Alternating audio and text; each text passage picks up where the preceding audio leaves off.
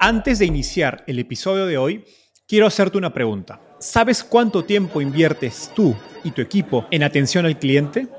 En el mundo de las startups, donde cada segundo cuenta y cada cliente es importante, Zendesk se convierte en tu aliado perfecto. Es como tener un equipo de superhéroes de atención al cliente a tu disposición. Zendesk es una plataforma omnicanal que integrará todos tus canales de comunicación como WhatsApp, email y redes sociales en un solo lugar. Gestiona tickets, ofrece una gran experiencia, aumenta tus ventas, pero sobre todo Construye relaciones cercanas con tus clientes gracias a Zendesk. Como beneficio exclusivo por ser parte de la comunidad startupeable, podrás probar el CRM de Zendesk completamente gratis por 6 meses. Y si decides continuar, tendrás 15% de descuento en tu primer año de contrato. Lo mejor de todo es que Zendesk escala de acuerdo a tus necesidades. Desde la oficina prestada donde empezaste hasta la compañía global que quieres construir. Compañías globales como Slack, Shopify y Airbnb confían en Zendesk para su atención al cliente. Ahorra tiempo, dinero y mantén felices a tus clientes.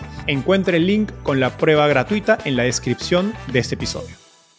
Hay un inversionista en fintech, Andreessen Horowitz, Alex Rampel, que tiene una frase conocida que la batalla entre las startups y los incumbentes se reduce a que la startup consiga distribución antes que el incumbente consiga innovación.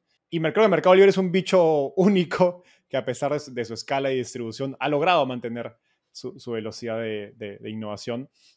¿Cómo crees que, ha logrado Mercado Libre mantener ese, espíritu innovador y velocidad pese a su tamaño? Creo que, hemos logrado mantener la mentalidad del primer día, básicamente. ¿no? La famosa frase, yo tengo frases famosas, ¿no? la de el, éxito genera eh, complacencia, que la complacencia genera fracasos y solamente los, los paranoicos sobreviven, ¿no? que dijo un ex CEO de Intel. Eh, creo que es muy cierta y nosotros sentimos mucho eso, que realmente tenemos que movernos rápido, que hay muchísimas oportunidades, que no queremos ser el incumbente, queremos ser siempre, estar siempre del lado de los disruptores. Entonces, ¿cómo hacemos para, para seguir generando eso? Hay un libro que a mí me gusta muchísimo, que recomiendo mucho para, para gente que trabaja, se llama The, Founder's Mentality. Es, es, un libro de, de unos consultores de, de Bain, eh, a mí los libros de, frameworks de negocios en general no, me gustan demasiado, pero este me pareció muy, muy bueno. Y da muchos ejemplos de, empresas de, distintas industrias que han logrado mantener este Founders Mentality. Y lo, habla de Founders Mentality como, como esto mismo, ¿no? como foco en el cliente, con eh, disposición a tomar riesgos, a, seguir innovando, a sentirse no, no un incumbente, sino un disruptor. Y sobre todo, creo que es algo muy, muy importante, ¿no? Habla de, esto un poco de lo que, relacionado a lo que tú decías, que a la medida que vas escalando, la escala te da ciertos beneficios, pero también la escala te agrega complejidad.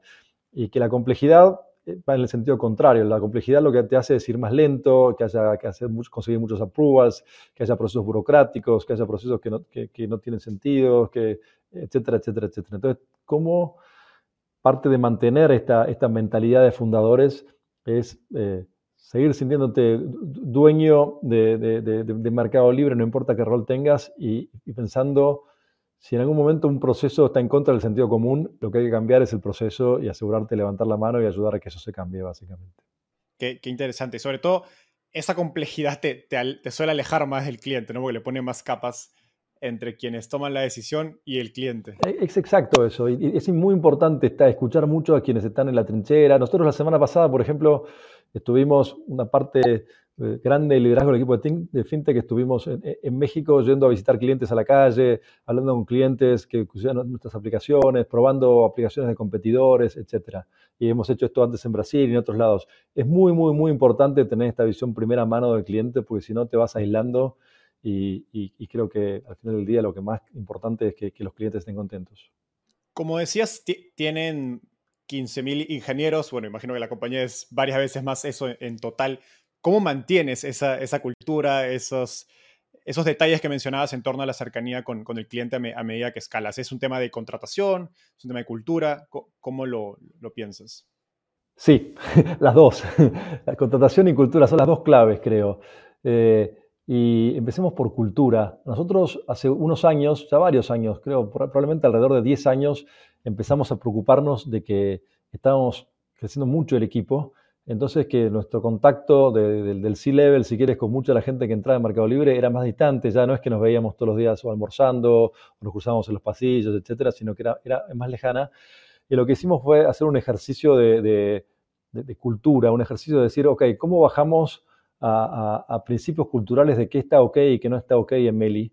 Eh, llegamos a, seis principios culturales, después si quieres te los puedo pasar, pero tienen que ver con, esto, ¿no? Con, darle prioridad, estar cerca del usuario, con estar en beta continuo, con estar dispuesto a tomar riesgos, con competir en equipo, pero para ganar, el objetivo es realmente ser, exitosos, ejecutar con excelencia y me debo estar olvidando alguno. Pero lo bajamos a principios culturales, lo bajamos a principios de liderazgo y además también lo pusimos en los procesos, ¿no? Todos los años cuando evaluamos a la gente, evaluamos dos cosas, decimos el qué y el cómo. El qué es, básicamente, lograste tus resultados, tuviste tus KPIs, etcétera, y el cómo es, estuviste de acuerdo con estos principios culturales, estuviste cerca del usuario, innovaste, trabajaste en equipo, etcétera, etcétera. Entonces, realmente pasó a ser una parte muy, muy importante de nuestro día a día. Y la segunda parte que tú dices también es importante, lo, de contratar, cómo contratas. Y creo que es un desafío que se vuelve cada vez más difícil. Ah, no sé. La parte cultural de contratar se vuelve más difícil con el tiempo y no más fácil.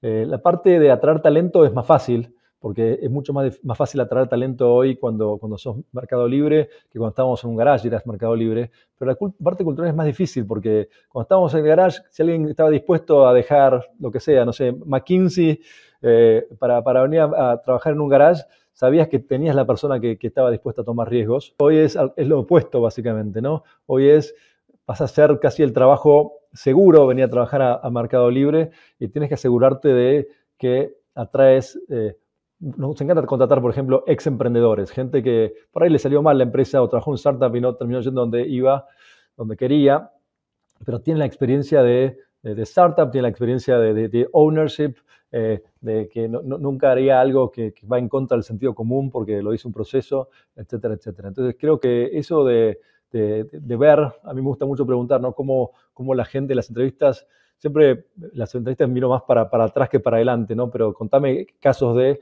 y contame casos de eh, casos en los que hayas tomado riesgo, me parece que es muy, muy importante. Interesante esta dualidad de, de, de contratación, cómo se hace por un lado más fácil y por otro lado más difícil a medida que una compañía es más exitosa.